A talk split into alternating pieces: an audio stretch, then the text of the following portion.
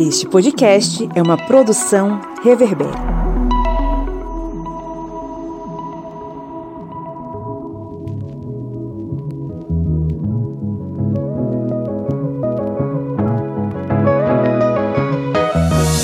Olá, historiantes! Sejam bem-vindos e bem-vindas mais uma vez para o seu podcast sobre as ciências humanas. Esse podcast que some, mas volta porque ele pensa em você e está afim de contribuir com o seu intelecto e a sua compreensão sobre esse mundo maluco em que nós estamos inseridos. Eu sou o Pablo Magalhães e estou aqui acompanhado da minha digníssima esposa, a senhora Lídia Verônica. Oi, oi, oi. Do senhor Felipe Bonsanto. Bom dia, boa tarde, boa noite. Que bom voltar a falar nos ouvidinhos de vocês. E do senhor Kleber Roberto. E aí, pessoal? É, bem, esse atraso no podcast é culpa minha, porque disseram que a borda da Terra plana era de Catupiry Piriri. E aí eu saí aí rodando o mundo pra achar essa borda da Terra plana e não achei. Quem achar aí, pega um pedacinho aí pra mim.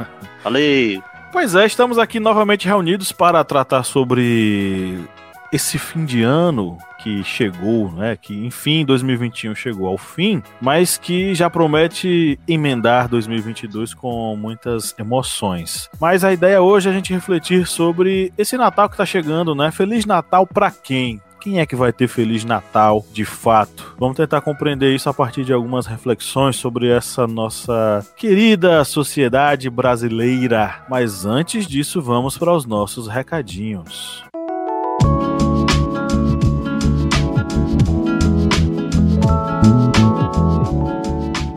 Felipe Monsanto, me diga uma coisa. Você gosta de ouvir podcast em que aplicativo? Rapaz, eu descobri um aplicativo maravilhoso que, assim, ó, é sensacional e me ajuda muito a organizar meus podcasts. É o Orelo. O Orelo, ele é uma plataforma, um aplicativo também, onde você consegue baixar no seu celular os nossos episódios e a gente do Historiante tá lá e você pode apoiar a gente através do Orelo. Você pode baixar os nossos episódios, ouvir a gente o tempo que você quiser, a gente está presente lá e mesmo você não, você não sendo apoiador, você consegue apoiar a gente apenas ouvindo e seguindo a gente no Orelo. Então aconselho você, ó, 30 segundinhos, vai lá, baixa o Orelo, faz o seu cadastro lá e começa a seguir a gente e ouvir a gente através do Orelo. Você não paga nada, mas a cada play a Orelo remunera o seu produtor de conteúdo preferido. E aí você vai ajudar o historiante nessa missão maravilhosa de falar aos ouvidos daqueles que não querem ouvir sobre democracia. Mas claro, se você curte nosso conteúdo, você pode nos ajudar. Pode e deve, né, seu Kleber? Isso mesmo. Se você quiser apoiar aqui o Historiante, você pode ir no nosso Apoia-se. O link é apoia.se barra historiante. E além de estar apoiando aqui o historiante, esses professores lindos, esses participantes maravilhosos, essa mesa redonda aqui fenomenal, você também vai ter uma série de vantagens, como fazer parte do nosso grupo secreto no Facebook, que tem muito material exclusivo, como o podcast secreto que acabamos de gravar, falando um pouquinho de música. Você também fará parte do sorteio mensal de livros. Eu mesmo estou com um livro aqui da editora Contexto, um livro muito bom. Valeu pessoal da editora Contexto, de Theon Van Dyke, Discurso Antirracista no Brasil, da abolição às ações afirmativas. E esse livro aqui é excelente, porque ele vai se basear nas teorias que vão sendo construídas sobre esses discursos antirracistas na história do Brasil. E esse livro é tão bom que eu estou pensando até em fazer uma, uma rachadinha de livros, né, né, Pablo? Posso fazer uma rachadinha de, de livros aí? Claro que não, Kleber. É, já que não dá para fazer essa rachadinha de livros, esse livro aqui vai estar disponível no sorteio mensal de livros para os apoiadores no Historiante, que a partir, olha só, de quatro reais vai fazer parte desse sorteio mensal de livros, das outras vantagens e também estará apoiando aqui o Historiante. E já antecipando o resultado do sorteio desse mês, o livro A Classe Média no Espelho do grande Gessé Souza, que já nos, nos deu a graça de participar de episódios aqui no podcast do Historiante, vai para Verônica Hertel. Né? O sorteio que a gente ainda não postou, mas eu vou postar amanhã no máximo. Parabéns, Verônica, pela, pela sua aquisição né, no sorteio. E fica aí o convite, você que está nos ouvindo, quer participar, quer ganhar um livraço massa? Seja um apoiador com apenas quatro reais mensais. E, claro, a gente tem tanto carinho que vai mandar agora um beijo para esses apoiadores, né, senhora Lídia Verônica? É isso mesmo. E temos uma apoiadora nova essa semana. E eu vou começar mandando um beijo para ela. Seja bem-vinda, Amanda Surradonic. É um sobrenome bastante peculiar. É, ela podia é mandar amiga. pra gente, né, na, na, num áudio, no Instagram, alguma coisa assim, pra gente aprender o, o sobrenome dela, a pronúncia, né? Pois é, Amanda. Manda esse sobrenome aí por áudio pra gente aprender e poder falar aqui mais vezes. E mandar um beijão pra você novamente. O nosso outro apoiador que será agraciado com nosso abraço e nosso afeto. Um beijão aí para você, Edson Luiz, Ítalo Andrade da Silva e Juliana Duarte. Galera, muito obrigada por apoiar o nosso projeto. Um beijão para vocês. E é isso aí. Continua aí. É isso aí. Um grande abraço para vocês que nos apoiam e para vocês que nos ouvem também. Se você tá pensando, pô, não, não, não dá para eu ajudar financeiramente, tem problema não, pô. Baixe o Orelo, ouça a gente pelo Orelo ou compartilhe esse episódio com seus colegas. Compartilhe agora, clica aí em compartilhar no seu agregador e mande para os seus amigos e amigas lá no WhatsApp, no Facebook, no Instagram, seja lá qual for a rede que você utiliza, tá? Agora sim, vamos para o nosso editorial.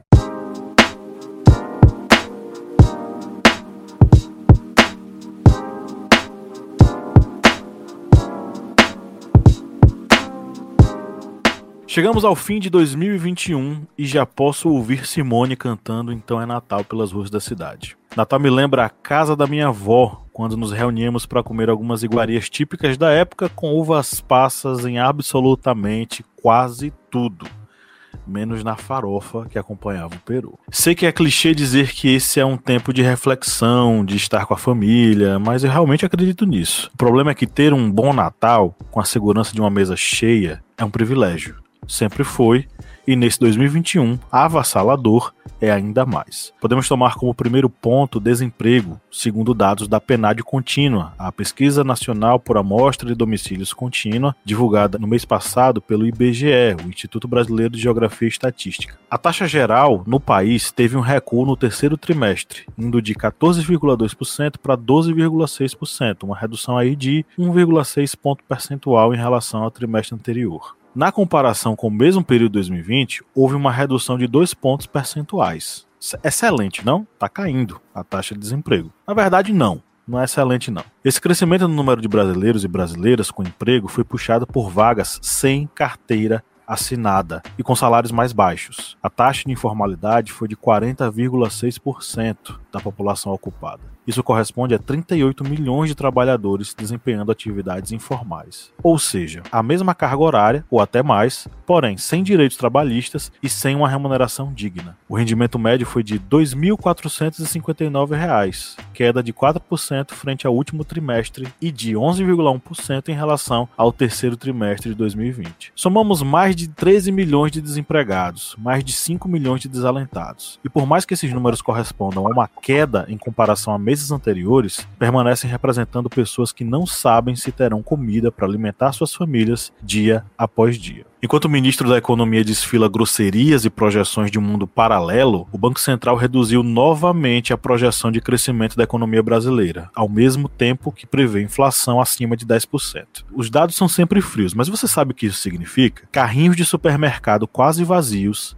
crianças com fome e o futuro de milhares de pessoas em risco. As projeções dos órgãos ligados ao comércio sobre o Natal oscilam de um otimismo inocente a um realismo desolador. Por exemplo, enquanto a Confederação Nacional dos Dirigentes Logistas projeta que aproximadamente 124 milhões de consumidores vão às compras nesse fim de ano, a Confederação Nacional dos Comércios de Bens, Serviços e Turismo, a CNC, diz que nós teremos mais um ano de queda, ainda que um crescimento de 9,8% em relação ao ano anterior seja esperado. Nesse turbilhão turbilhão econômico, cartinhas chegam ao Papai Noel. E eu não estou falando metaforicamente. Campanhas como Papai Noel nos Correios e entidades como o Movimento Solidário de Mulheres e o Anjo sobre Rodas receberam milhares de cartinhas enviadas por crianças para o Bom Velhinho. O que chamou a atenção foi o número de pedidos de comida como presente de Natal. Em outra carta, no estado do Rio de Janeiro, uma criança conta ao Papai Noel a seguinte história. Abre aspas. Hoje o dia amanheceu muito triste aqui em Itaúna, no complexo do Salgueiro, em São Gonçalo. Os policiais mataram 20 pessoas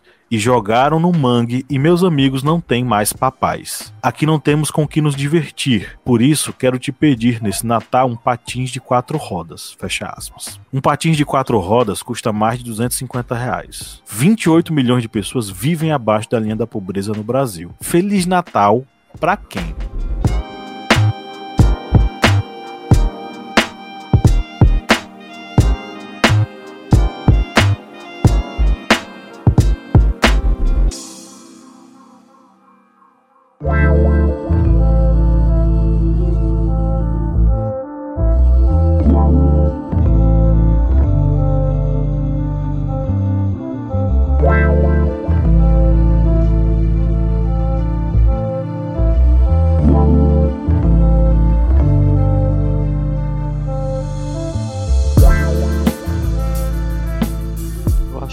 Ser um Feliz Natal cada vez para menos pessoas no Brasil. Vai ser um Feliz Natal para aquele 1% dos super ricos no Brasil. Vai ser um Feliz Natal pra, também para aquela parcela que ainda conseguiu trabalhar com carteira assinada este ano, que a gente vê como os dados que agora ditos no editorial são dados que está tendo um aumento no emprego, mais o emprego sem carteira assinada, de pessoas no com trabalhos autônomos, na informalidade. E esse trabalho com carteira assinada é aquele trabalho que vai dar o direito a um décimo terceiro, a uma remuneração que vai ser justa com os direitos que a pessoa pode ter, mas a gente vê que cada vez mais as pessoas estão é, sendo massacradas, tanto por um governo em que o dirigente supremo, como ele gosta de ser chamado, que é o, o B, né?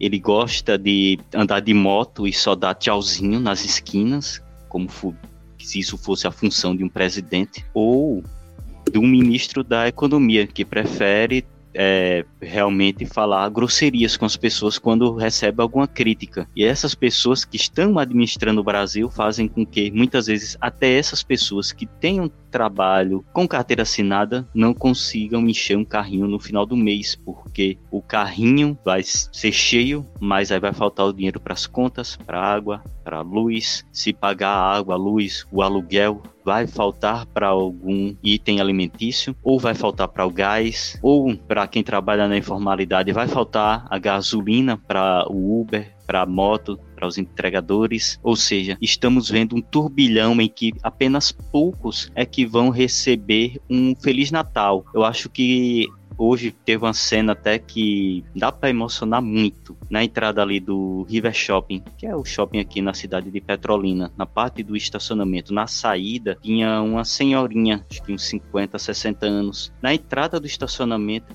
com um pacotinho de cocadas, de docinhos para vender num sol quente, queimando. Eu tinha saído para resolver um problema comprar uns itens para minha esposa. E quando eu passei, eu tinha assim, dei para ela, que tinha no momento ali de, de dinheiro assim no bolso, separado. Eu dei para ela, não peguei cocada, por, mas eu imagino o tanto que a pessoa vai se expor num sol terrível que estamos falando aqui do semiárido nordestino, em que o sol queima e chega a fazer temperaturas de mais de 35 graus durante o dia, e a pessoa faz isso muitas vezes e não consegue botar o mínimo de alimento na sua mesa. Ou seja, eu acho que essa senhora ela não vai ter um Feliz Natal assim como tantos outros milhões de brasileiros também não vão ter um Feliz Natal. Pegando o gancho um pouco disso do que o Kleber falou, na parte que ele fala a questão do mercado, é uma coisa muito interessante e é, interessante assim, né? E é uma questão muito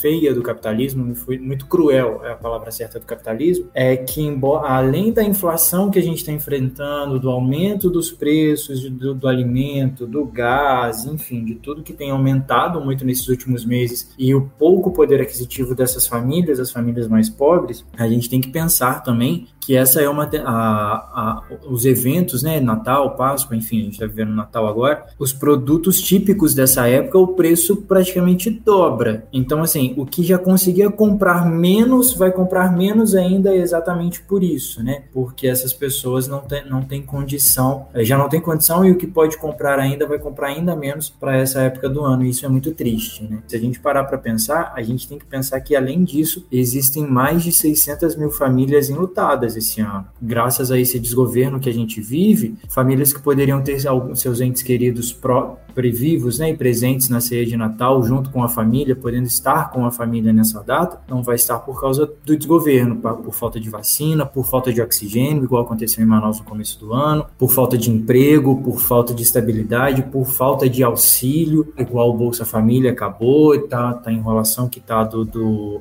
desse novo auxílio. Então eu acho que para quem tem um pouco de consciência de classe, para quem tem um pouco de noção da sociedade que a gente vive, do Brasil que a gente vive em 2021, eu acho que não é um Natal feliz, sabe? É um Natal muito reflexivo para a gente, para a gente pensar e refletir sobre o que a gente quer para 2022 e a partir de 2023, né?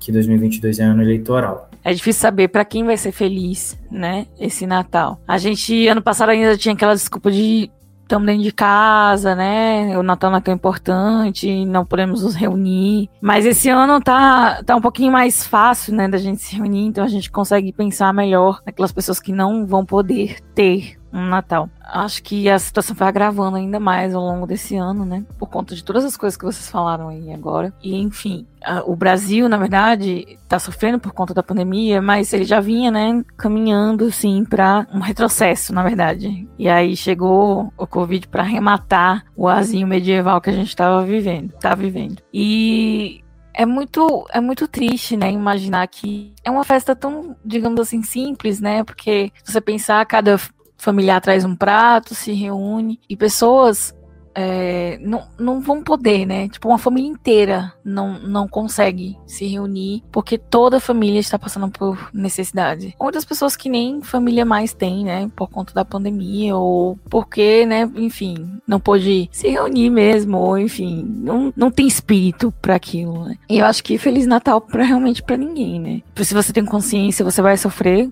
né?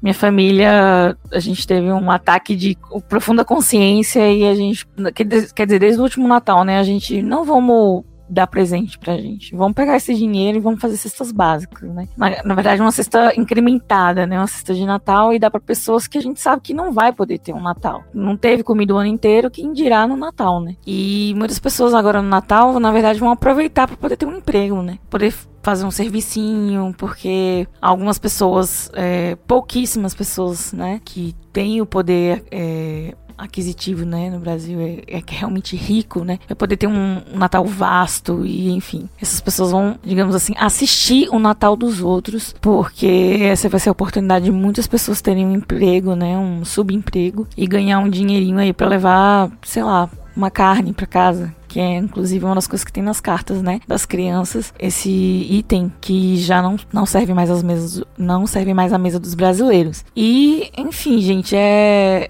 é muito triste, né? Mas Feliz Natal é para quem tá longe da realidade e quem não tem consciência de, de tudo que tá acontecendo em volta, né? Deles, da gente, no caso, todo mundo hoje pode presenciar e testemunhar a fome e a pobreza e a miséria das pessoas nas ruas, pessoas que não tem nem casa. A gente tá falando de Natal e comida e tem gente que nem em casa para se reunir numa mesa e beber um copo d'água tem. Então, assim, é muito complicado e o Natal assim como o anterior, que eram por outros motivos, né, que as pessoas estavam afastadas, é um Natal de, novamente para reflexão, porque muitas pessoas vão estar não só impedidas de ter um Natal ou de se reunirem com as pessoas que se amam, mas como não vão ter direito a absolutamente nada. Nem o prazer da reunião, nem de parar nesse momento do ano para refletir sobre nada. É um momento de correr atrás ou de lamentar. Sem dúvida. Eu queria deixar claro aqui para o nosso ouvinte que assim, a gente não tá falando para você que ouve a gente não comemorar o Natal. Comemore, viva o Natal, reúna a sua família e se você tem esse, essa, essa possibilidade, o faça. Mas a gente precisa refletir sobre o seguinte: lembre-se de que isso que você vai fazer é um privilégio. As pessoas elas não entendem que ter a sua família ao redor da mesa com comida para se alimentar e celebrar um momento tão fundamental que é o Natal, sim, eu, eu, eu, sei disso e eu considero isso muito importante. Isso não é qualquer coisa, isso é um privilégio. E esses tipos de privilégios muitas pessoas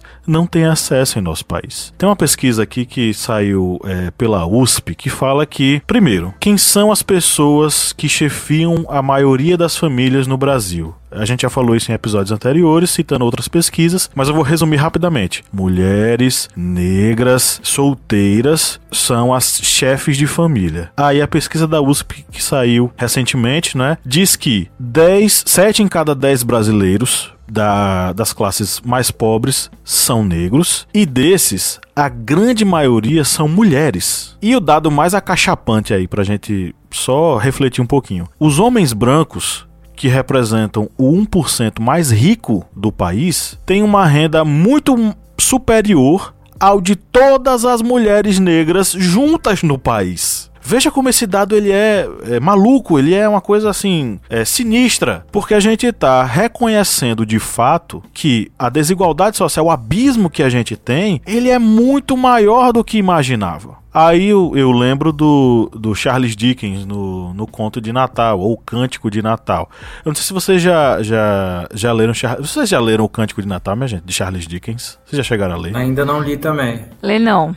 Mas eu assisti com você. Kleber já chegou a ler. ler. Não li, não li. Mas eu acho que Lídia falou que já assistiu comigo. Vocês devem ter assistido Os Fantasmas das Minhas Ex-Namoradas. Vocês já viram esse filme? Já, o filme eu já assisti. Que o cara é, é, recebe a visita de ex-namoradas no dia do casamento do irmão. Sim, sim, eu assisti esse filme um tempo atrás. Que é Natal, inclusive. Pronto, tem outro filme que é o os Fantasmas de Scrooge. Já viram esse, esse filme? Esse eu também? lembro. Esse eu lembro. Que é esse é eu já assisti. Eu não conheço. Ah, é uma animaçãozinha em 3D. O Cântico de Natal de Charles Dickens, ele é muito bom lido, mas esses dois filmes eles, eles resumem a sua essência. A história se passa com um cara avarento que vai ele odeia o Natal e ele vai receber uma visita de três fantasmas, dois de Natal, um de do Natal passado, outro do Natal presente e o outro do Natal futuro, que evidenciam o quanto aquele cara mesquinho, solitário, sozinho e que quer ficar sozinho e odeia o Natal, esse comportamento dele vai ter consequências terríveis para o resto da vida dele. É tanto que o que acontece? Ele toma consciência e descobre que de nada vai adiantar ele ser mesquinho, se trancar e odiar o Natal. Ele precisa observar as outras pessoas.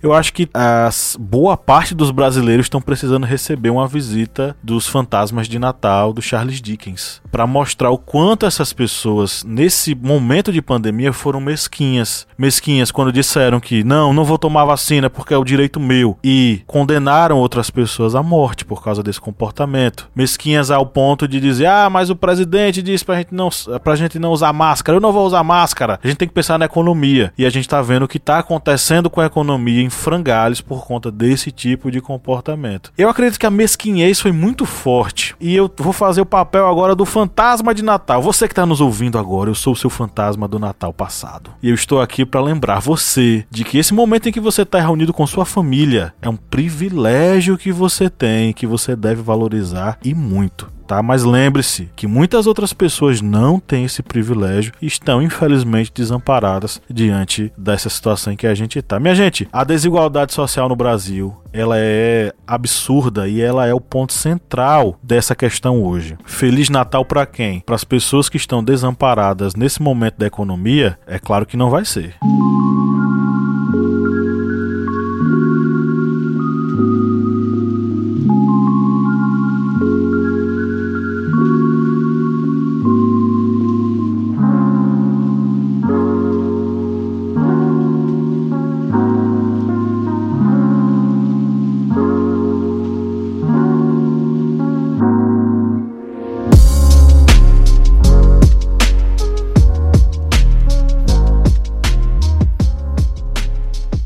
exatamente isso que o contexto neoliberal, defendido pelos, como é que é, Chicago Boys, defendem. O desespero social, as pessoas querendo aceitar qualquer trabalho por qualquer valor para ter pelo menos o um, um mínimo para se alimentar ou pagar um aluguel por mais barato que seja. Ou seja, essa ideia do neoliberalismo é manter a desigualdade social o mais profundo possível, exatamente para se se criar dentro da massa de trabalhadores, trabalhadores que se sujeitam a qualquer serviço por menor valor possível e sem direitos, porque isso, segundo a cabeça deles, vai ser vantajoso para os empresários, porque vão, vão faturar com os direitos trabalhistas que não vão pagar, porque aquele trabalhador vai trabalhar por qualquer valor, ou seja, o salário também vai ser um salário menor, porque o trabalhador vai se sujeitar a isso. Ou seja, a ideia do neoliberalismo é exatamente isso: é reduzir direitos, é reduzir as condições mínimas de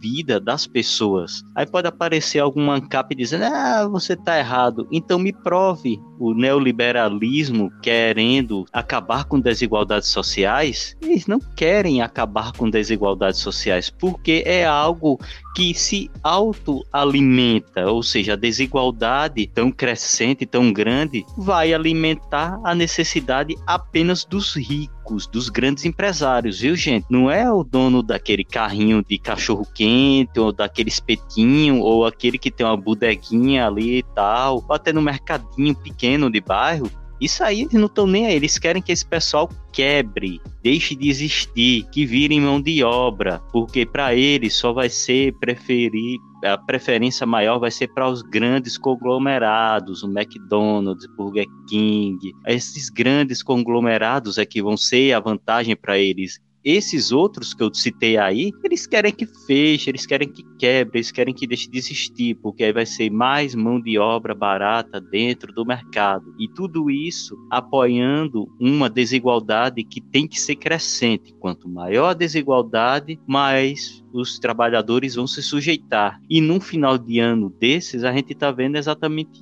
isso. Vagas de trabalho que elas vão surgindo temporárias, mas aí trabalhador se sujeita a horários super extenso. Aqui em Petrolina mesmo, tem um conhecido que foi para uma dessas vagas de emprego e a pessoa disse: você vai trabalhar de segunda a sábado 12 horas por dia e sua hora de almoço vai ser meia hora. É pegar ou largar. Desse jeito, é pegar ou largar. Um dia de descanso, mas todos os dias você vai trabalhar 12 horas, com meia hora de almoço. Eles fazem isso porque a desigualdade vai ser interessante, vai ser boa, vai, eles acham que isso vai fazer com que eles enriqueçam e não sabem que dentro da porcaria das engrenagens da economia, quando os trabalhadores estão ganhando pouco, eles vão gastar menos nos mercados, como a gente viu no editorial nesse início do podcast, que a CNC está acreditando que vai ter uma redução no nível de vendas do mercado. Por quê? Porque os trabalhadores estão ganhando pouco. Se estão ganhando pouco, eles vão comprar o quê? Comida e, comida e pagar conta. E aí, eu sei que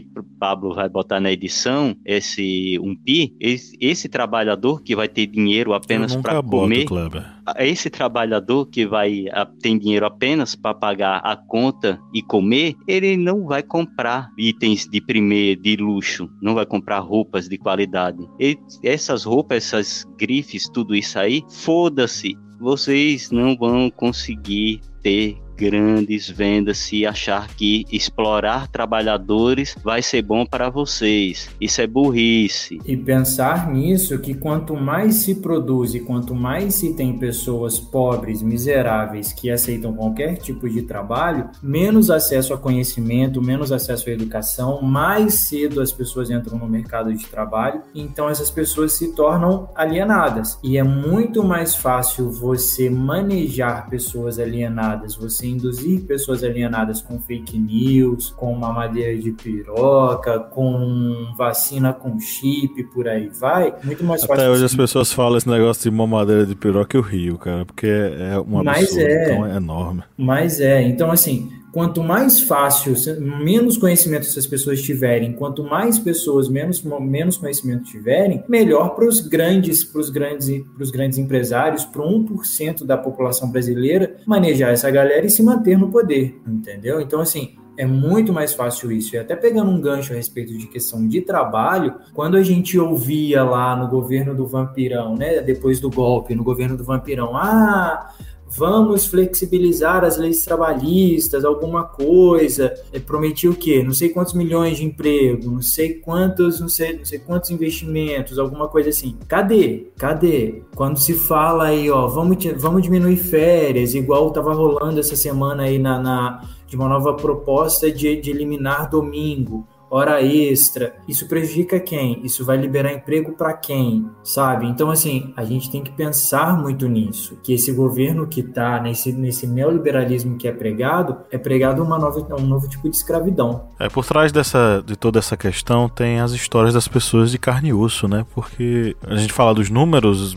mas não são meros números, são pessoas. Né? Essas pessoas têm nome. Tem uma história que foi colocada aqui na pauta sobre a, a, aquele menino né, que disse que nunca teve árvore de Natal em casa. O nome dele é Gabriel da Silva. Com, ele tem 12 anos e, segundo a matéria, o sonho dele era ser, é, é ser jogador de futebol. Estuda pela manhã e ajuda a mãe, que é catadora, à tarde. A imagem mostra ele pegando uma árvore de Natal no lixão. É sobre essas pessoas que a gente tá falando, gente. Pessoas que não têm ab absolutamente mais nada além dessa, de, dessa possibilidade de sobreviver. A mãe dela é catadora, a gente sabe que existe um, um valor por papelão, por metal, por é, plástico coletado, que é ínfimo em relação à mão de obra empreendida para fazer essa coleta. E aí, assim como o Gabriel da Silva, de 12 anos, jamais teve uma árvore de Natal dentro de casa, milhares e milhares de outras crianças em nosso país também nunca tiveram essa possibilidade. Eu tava aqui pensando, eu assisti recentemente, eu tava, tava zapeando o YouTube, né? Porque hoje em dia a gente não zapeia mais canais da, da TV, a gente zapeia o YouTube ou algum outro streaming de, de vídeo pra, enfim, passar o tempo. E eu reassisti aquele documentário clássico Ilha das Flores, né? Um marco na produção audiovisual brasileira. Quem assistiu Ilha das Flores sabe que toda aquela história que é contada no final desemboca em pessoas que dividem com porcos a divisão da lavagem, né? Os porcos ah, existe uma lavagem que é colocada para os, corpos, os porcos comerem, e aquilo que não serve para os porcos é dado para as, para as pessoas, e as famílias ficam ali na, na porteira esperando o momento de eles entrarem para pegar os restos que não serviriam para os porcos comerem. Cada vez mais eu vejo Ilha das Flores hoje cada vez mais eu vejo o retorno daquela mesma estrutura que estava presente naquela crítica feita em Ilha das Flores hoje nessa nova realidade política social que a gente está vivendo, né? Então é uma pegada sinistra e é quase que um filme de terror.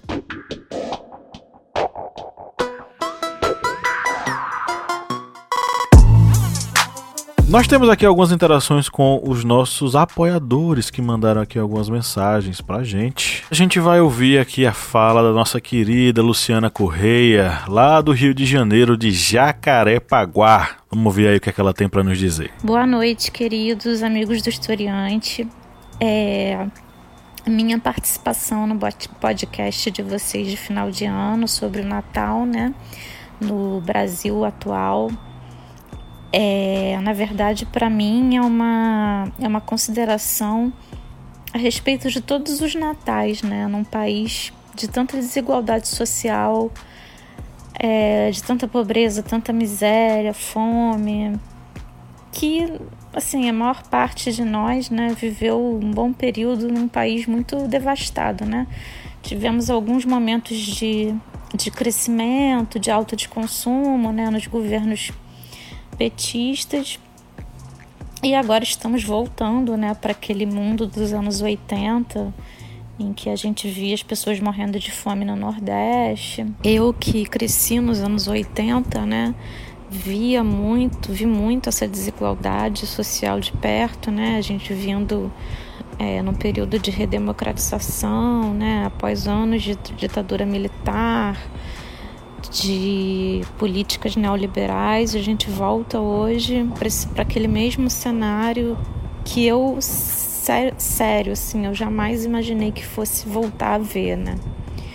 É, essa situação de calamidade aí, né, das pessoas que estão passando fome é algo muito triste que me entristece muito e faz um pouco que eu volte a, a pensar no Natal como uma data meio é uma comemoração quase que anacrônica, né? Assim, não sei, é algo que nunca me agradou muito, né? Ela falou aqui um negócio que a gente não comentou ainda. O período em que a gente viveu nos governos Lula e Dilma. Não, isso sem dúvida é uma comparação que que é impossível não ser feita, né? Quando a gente olha para uns 10 anos atrás e imagina não só todas as questões é, de resolução, né, de problemas sociais que a gente abordou aqui, né, como políticas públicas, né, para justamente sanar essa questão da fome e da miséria, mas até para o, o hipócrita da, da classe média era um tempo bom, né? Uma fartura sem fim, bens de consumo, material, é, presentes importados, né? Você dava um videogame pro seu filho, uma coisa assim que nos anos 80 eu acho que minha mãe tinha que guardar um salário do ano inteiro para comprar, né? Um videogame pro meu irmão ou um. Eu acho que era um fliperama que ela tinha uma estima por isso, porque ela pagou muito caro. Fliperama, é fliperama? Que é um trenzinho assim de,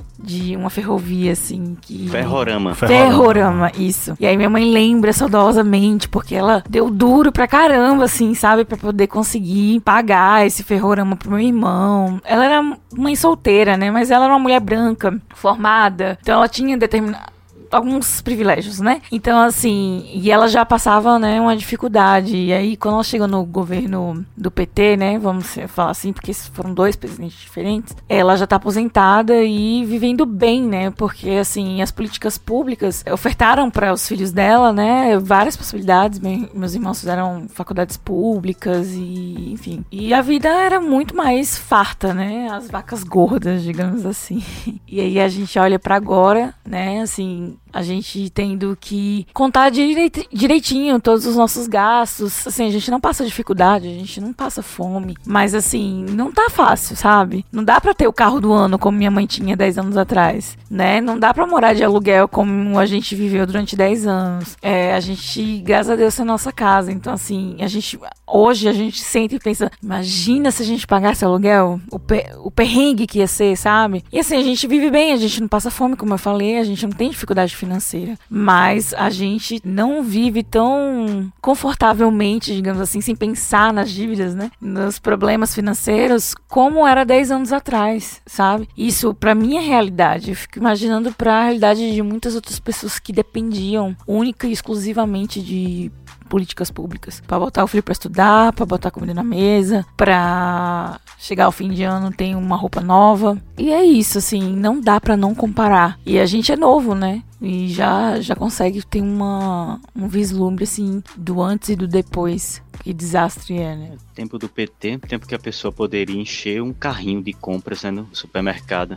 Eu posso falar isso porque eu sou exemplo disso. Um dia desse eu achei aqui em casa uma lista antiga. Eu fazia impressão para fazer pesquisa de preços. Não, não era algo tão assustador como hoje, atualmente, era só uma pesquisa mesmo, porque era questão de diferenças de centavos. E eram mercados próximos, eu fazia essa lista. Eu percebia o tanto de itens que tinha nessa lista. Eu pensava assim, nossa, pacotes de leite, pacotes no plural, óleo de soja no plural, óleos, litros, ou seja, a pessoa olha assim, nossa, a gente conseguiu encher um carrinho. Atualmente você vai comprar e fica, deixa eu ver se eu acho algo que seja similar ou mais barato, mas que não seja tão, tão digamos assim, ultraprocessado como existe tipos de leite aí que são tão processados que precisam de aroma artificial de leite para parecer com leite. Ou seja, a gente tenta pegar pelo menos algo que tem alguma qualidade, mas já fazendo uma pesquisa mais é, rígida, porque e não consegue mais encher um carrinho como, como enchia antigamente como enchia no tempo do PT, no tempo de Lula, no tempo de Dilma. E Dilma no último governo, viu? Quem tá se iludindo, dizendo, ah, o governo de Dilma no último governo foi ruim. Foi ruim porque já havia um golpe em andamento, já havia um, um governo,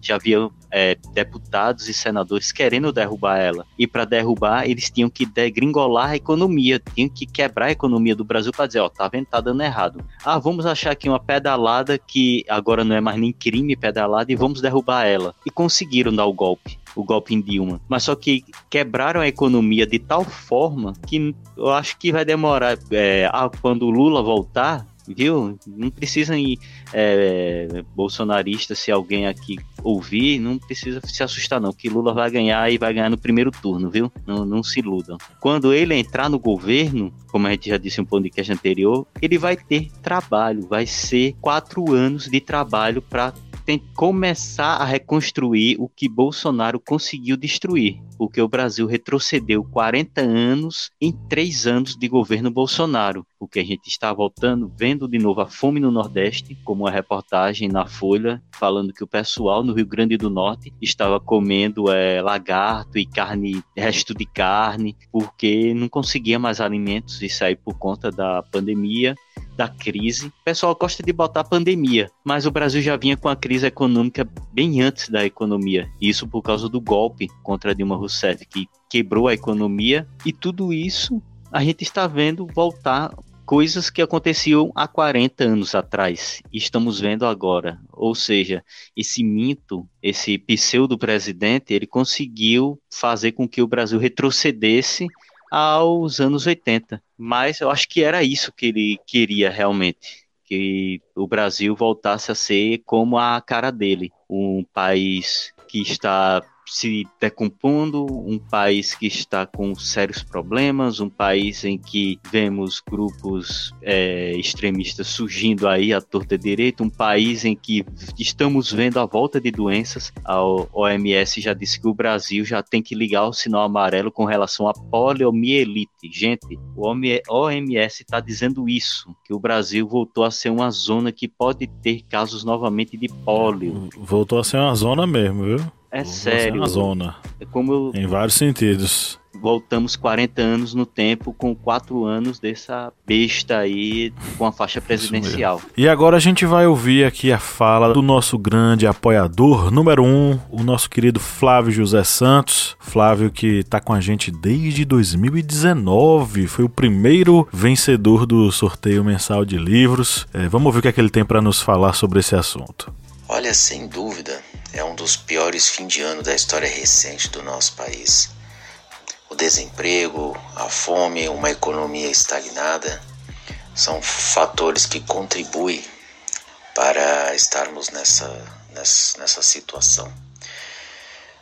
Mas o que eu chamo a atenção é, é a admiração que se tem pela imagem de um, de um chefe de, de Estado como o presidente Bolsonaro. E a admiração, ela dura mais do que o medo. E é o que nos, o que nos mantém nesta, nesta situação deplorável em que o Brasil se encontra. Muita gente diz que a dor vai nos ensinar. Eu não, eu não creio nisso. A dor ela não, não ensina nada e muitas vezes ela é a consequência de escolhas equivocadas. É urgente a ruptura estrutural, entretanto, só vamos alcançar essa meta quando tivermos uma educação nos princípios humanísticos, uma educação que nos ensine a enxergar o óbvio. Porque para mim isso é ter sabedoria, é a gente valorizar o ser e não o ter. Infelizmente ainda estamos longe disso.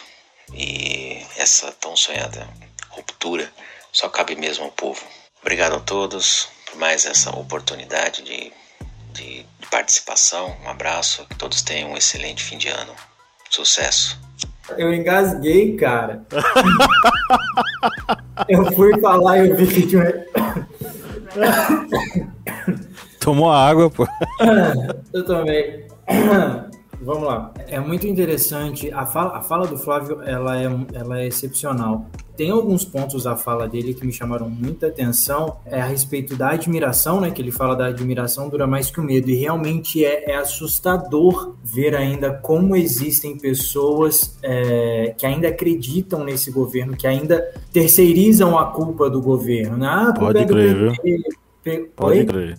Pode é, crer, é, a pode crer. do PT, o, o, o, governo, o Bolsonaro pegou o governo quebrado. Cara, a gente está vivendo, a gente tá vivendo pandemia, 2020, 2020, 2021, coisas que deveriam ter sido feitas agora para que a gente tivesse uma qualidade, para que a gente passasse de uma maneira menos pior do que a gente tem passado, que fosse menos de 600 mil pessoas mortas, sabe? Mas ainda assim a gente tem um negacionismo muito forte e isso é assustador. O medo, a morte, a cara com a morte, a perda de entes queridos não assustaram muita gente e a admiração passa por cima. E como o Flávio fala, a gente ainda precisa muito de educação. E não é uma educação onde você só aprende a ler, você aprende a assinar o seu nome. É ser crítico, é aquilo que a gente falou um pouquinho antes. É, a gente aprenda a assimilar as coisas, a entender as coisas, a ver, a, ver as coisas como elas realmente são, né? E poder tentar, assim, lutar para poder melhorar alguma coisa. Porque, como ele falou, se a gente, se a gente entender que o poder está na nossa mão, o poder está na, na, na mão de quem pensa, na mão do povo, do trabalhador, se a gente, a partir do momento que a gente entender isso, a gente tiver uma educação, tiver uma noção disso, a gente consegue mudar isso. E infelizmente eu não, eu acho que isso vai demorar um pouco ainda. Eu acho que eu sou igual o Flávio, eu tenho esse, esse pensamento de que isso ainda, infelizmente, vai demorar muito. Mas tenho a esperança é. aí do ano que vem de, de começar esse processo de mudança, né? A gente vai passar muito perrengue ainda por conta disso, mas eu acho que ano que vem a gente consegue ter começar a pensar em respirar, né? Tirar o, né? colocar o nariz para fora dessa dessa maré ruim que a gente está passando. Na verdade, eu acho que também é muito do capitalismo, né, refletido na nossa sociedade, que eu acho que nos leva a ser muito egoístas, né? E, enfim, digamos assim, tá todo mundo na merda, né? Vamos pensar no coletivo. E realmente, eu acho que o ponto central aí que você falou é a educação. E eu acho que o que a gente precisa aprender, além de muitas coisas que falta na nossa estrutura na educação para enquanto povo, né, enquanto coletivo, é essa questão do egoísmo. Eu sei que o capitalismo ele prioriza, né, os nossos próprios interesses, as vantagens em cima de dos outros, enfim, tudo que for vantajoso pra gente e naturalizou, né, o egoísmo. Eu acho que também tá, tá relacionado a isso, né? Eu não gosto de fazer esse tipo de comparação, mas eu estudei num colégio austríaco, que ele era de triple aliança, né, que fala.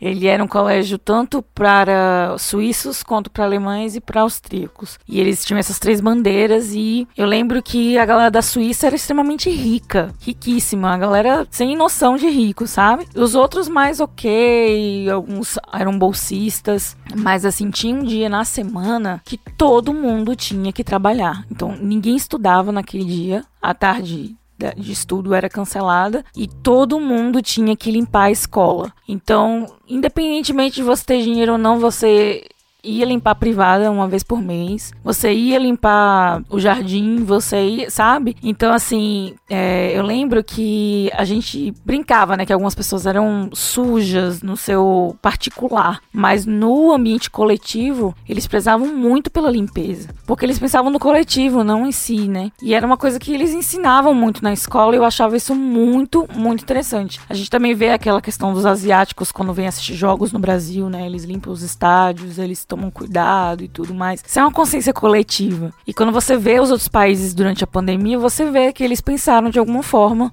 na coletividade, no seguro, no emergencial, né, que teve auxílio emergencial nos outros países. Era um auxílio que provia as pessoas de forma que elas não precisavam sair de casa para absolutamente nada. E no Brasil não né? Opa, verba para auxílio, vamos embolsar aqui um pouquinho e dar só um pouquinho pro povo. Então, assim, e as pessoas, ok, já que o governo tá dando, não importa quanto fosse, enfim, naturalizou essa questão do egoísmo, né, na sociedade por conta do capitalismo mesmo, mas assim, os outros países, eles trazem isso na escola. OK, a gente vai usar o capitalismo para crescer, mas em determinados momentos a gente tem que pensar na coletividade, porque a gente tem que sobreviver junto nessa merda. E eu acho que falta muito isso na gente e nos últimos anos foi predominante esse pensamento, justamente por conta do, do pensamento neoliberal. Sem dúvida. E para encerrar, vamos com a fala da Verônica Hertel, uma matogrossense aí que tá morando em Brasília, né? E é apoiadora do historiante. Ela também mandou aí uma interação. Vamos ouvir. Olá, pessoal do historiante. Aqui quem fala é a Verônica. Esse ano de 2021 foi bem, foi bem complicado em relação ao poder econômico, ao poder de compra, é, devido à alta inflação.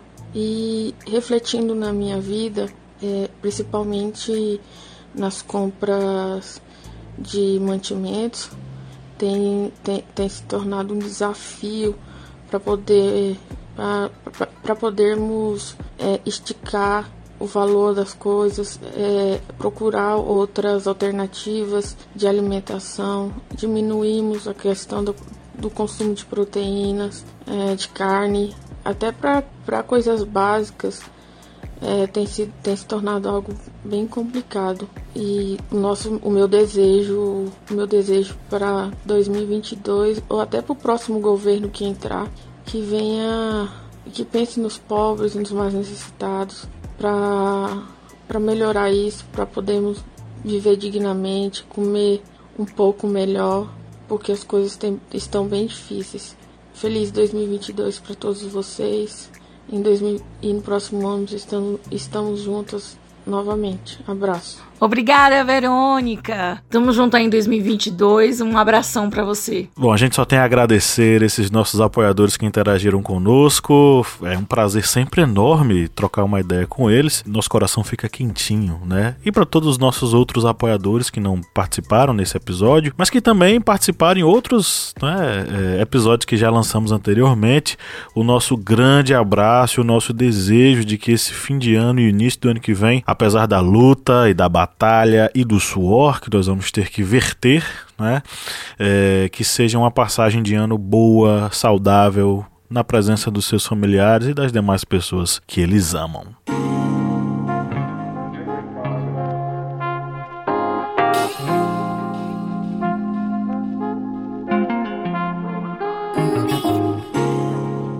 Então é isso, acho que isso resume, né, nossa, as nossas falas e ficou um negócio meio pesado, né? Parece que a gente tá querendo que o Natal seja ruim para todo mundo. Mas eu, eu, pelo menos da minha parte, eu queria deixar claro que eu espero que vocês que estão nos ouvindo e todas as pessoas que são fazem parte da classe trabalhadora brasileira tenham um Natal bem bacana ao lado dos seus familiares, tá? É o desejo que eu tenho. Vou estender esse desejo para a firma, tá, gente? A firma deseja isso para todos vocês. Vamos para as indicações. É o momento da gente dar aquela dica. Eu acho que agora, por exemplo, pode ter gente ouvindo o podcast enquanto tá rolando o Natal, tá? A, ma a magia da internet e das mídias offline. É... Assíncronas, né? O pessoal tá usando esse termo hoje em dia.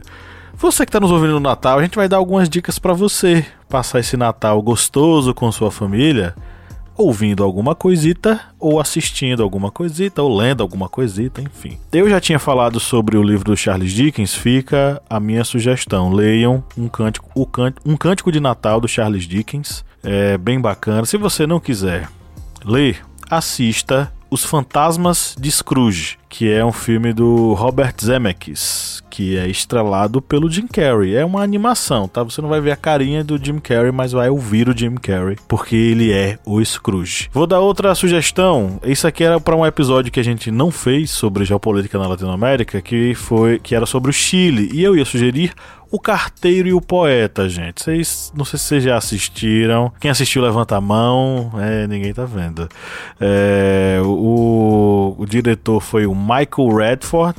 Foi lançado em 1994 e é uma adaptação do livro do Antônio Scarmeta, um escritor chileno. Ele conta a história do encontro de Pablo Neruda com um jovem carteiro italiano que, apaixonado pela Beatrice, vai aprender as, os caminhos do amor com o Pablo Neruda. E suposto, vou dar a minha sugestão para a última curadoria de playlist do ano, minha gente. Vou dar duas sugestões. Uma é a Vorrai, do Zé Ramalho. É aquela música para você cantar e entrar o ano assim, soltando o Avorrai sobre todos os seus inimigos e inimigas, tá?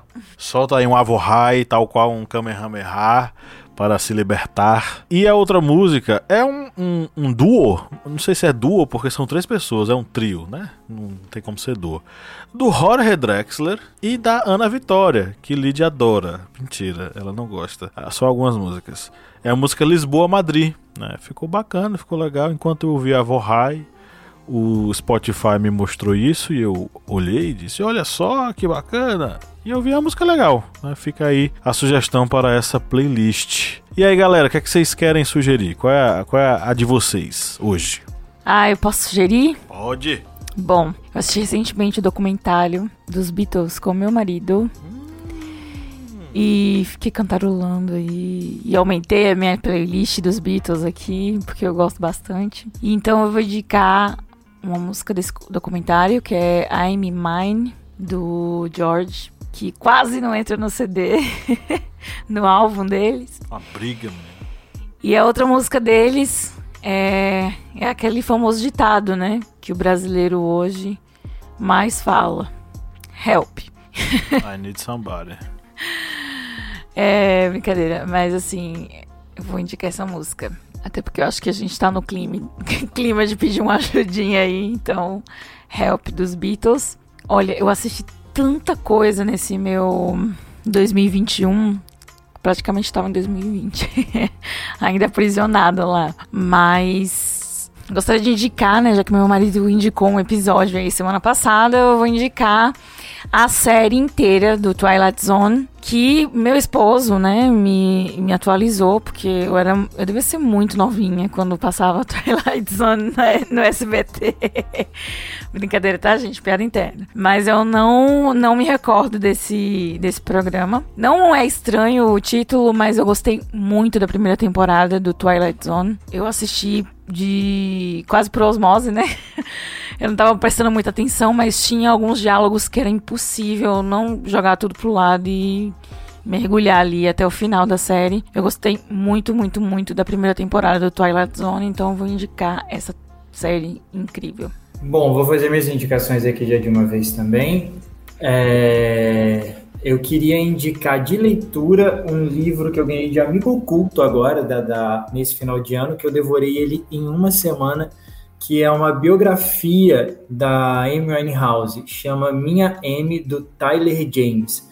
Tyler James foi, era um dos melhores amigos da Amy e foi uma das pessoas que encontrou ela morta na, no dia que ela faleceu e conta a, conta a história de como ela, ela escreveu várias canções, e enfim, é uma história muito próxima, uma, história muito íntima e é bem gostoso. Fica aí a dica para os fãs de Amy Winehouse, ah, a dica desse livro, Minha Amy, do Tyler James.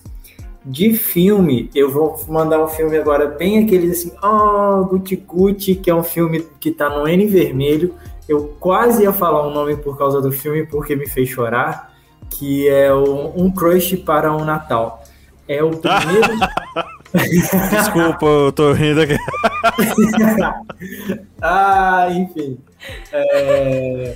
Tô solteiro, gente, assim, tô carente, aquela coisa, né? Enfim. Tá O- certo. Um Crush para o Natal é uma história, o primeiro filme LGBT produzido pela Netflix para o tema do Natal. Conta a história de um cara que precisa apresentar alguém para a família no Natal, que não sei o que, ele vai atrás de um carinha aí para poder apresentar para a família e rola toda a história. É uma comédiazinha romântica aí muito legal e muito bem-vindo aí para esse ano ah, com essa inclusão, né? Primeiro filme LGBT romântico para comédia romântica para Netflix. E de música, eu vou indicar uma que eu, de um- uma cantora que eu gosto muito, que lançou um, um especial dela há pouco tempo na HBO, que eu vou indicar uma música que é o Hand in My Pocket, da Alanis Morissette. Eu gosto muito dessa música, essa música eu acho que resume muito o meu momento. Ah, é do, do primeiro álbum dela essa música, é uma música antiga, mas é bem gostosinha, vale bastante a pena. E também um- vou indicar uma música chamada Sins of Love. Eu não sei se eu já indiquei essa música aqui. Ela é uma Não, música acho, que, do meu não, acho musical. que não. Eu acho que não. Eu, acho que não, né? É, essa música, ela faz parte de um musical, é a música tema do meu musical preferido, chamado Rent, que conta a história a partir de um Natal até o Natal do ano seguinte de seis amigos que são assim a escória da sociedade, né? são considerados a escória da sociedade nos Estados Unidos.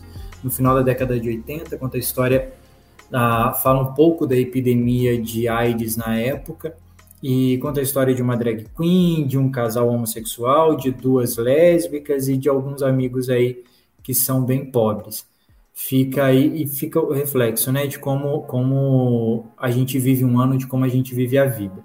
Chama Season of Love, do Rain, de Rent, que é um musical, e Hand in My Pocket, da Alanis Morissette. Bem, as minhas indicações, eu vou indicar um filme, é o filme Feliz Natal, que é de direção de Christian Carrion, que esse filme fala sobre a trégua de Natal na Primeira Guerra Mundial, em 1914, que é trégua em um, quando soldados que estão nos dois lados da trincheira, tanto franceses, britânicos de um lado e do outro alemães, eles dão aquela interrupção na guerra para confraternizar o Natal. E esse filme ele retrata um pouco sobre esse fato, um fato até mesmo que as autoridades governamentais de ambos os lados tentaram ocultar, disseram que, é que não existe, que é tudo ficção, porque eles não queriam que fosse algo relatado que soldados que deveriam estar ali se matando constantemente estavam fazendo uma trégua e confraternizando junto. É um filme muito bom que demonstra exatamente esse espírito natalino de conseguir interromper um conflito ali no início da Primeira Guerra Mundial. E como músicas, eu vou indicar duas músicas, uma da banda Garotos Podres, Papai Noel Velho Batuta. Há duas versões, viu, gente? Tem esse Velho Batuta e tem outro Filho da, vocês já sabem, mas eu vou indicar essa para não tomar um strike. Impróprio para menores de Impróprio para menores, anos. outra versão. E a outra eu vou indicar que é um cover feito pela banda Ratos de Porão, da banda Psychic Processor, que é a, a, música Capitalismo, que essa música tá até no álbum Feijoada Incidente, do Ratos de Porão, que foi um, um, álbum feito com covers. Aí vai as minhas duas dicas bem românticas e bem tranquilinhas para aliviar os ouvidinhos. Porque o legal é que a playlist vai de músicas é, que aquecem o coração a músicas que elevam a temperatura é, ao extremo né, da, do indivíduo. Mas é isso, é um pouco de. Como é que Lídia fala? Um pouco de salada, um pouco de loucura. Um pouco de droga, um pouco de salada. Um pouco de droga, um pouco de salada, né? Porque aí eu sou velho, essas gírias da, da juventude eu não acompanho. Se esse aí de loucura é da Narcisa, um pouco de plástico, um pouco de loucura, né? É por aí, né? um pouco de Narcisa, um pouco de. de quê? De Alanis Morissette.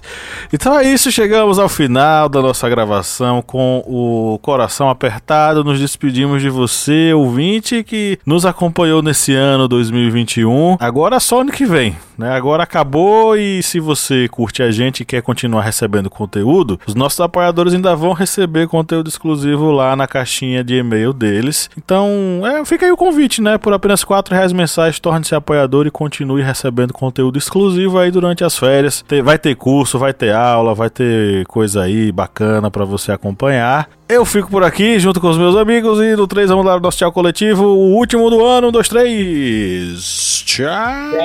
Tchau. Voto na esquerda ano que vem, 2022, eleições.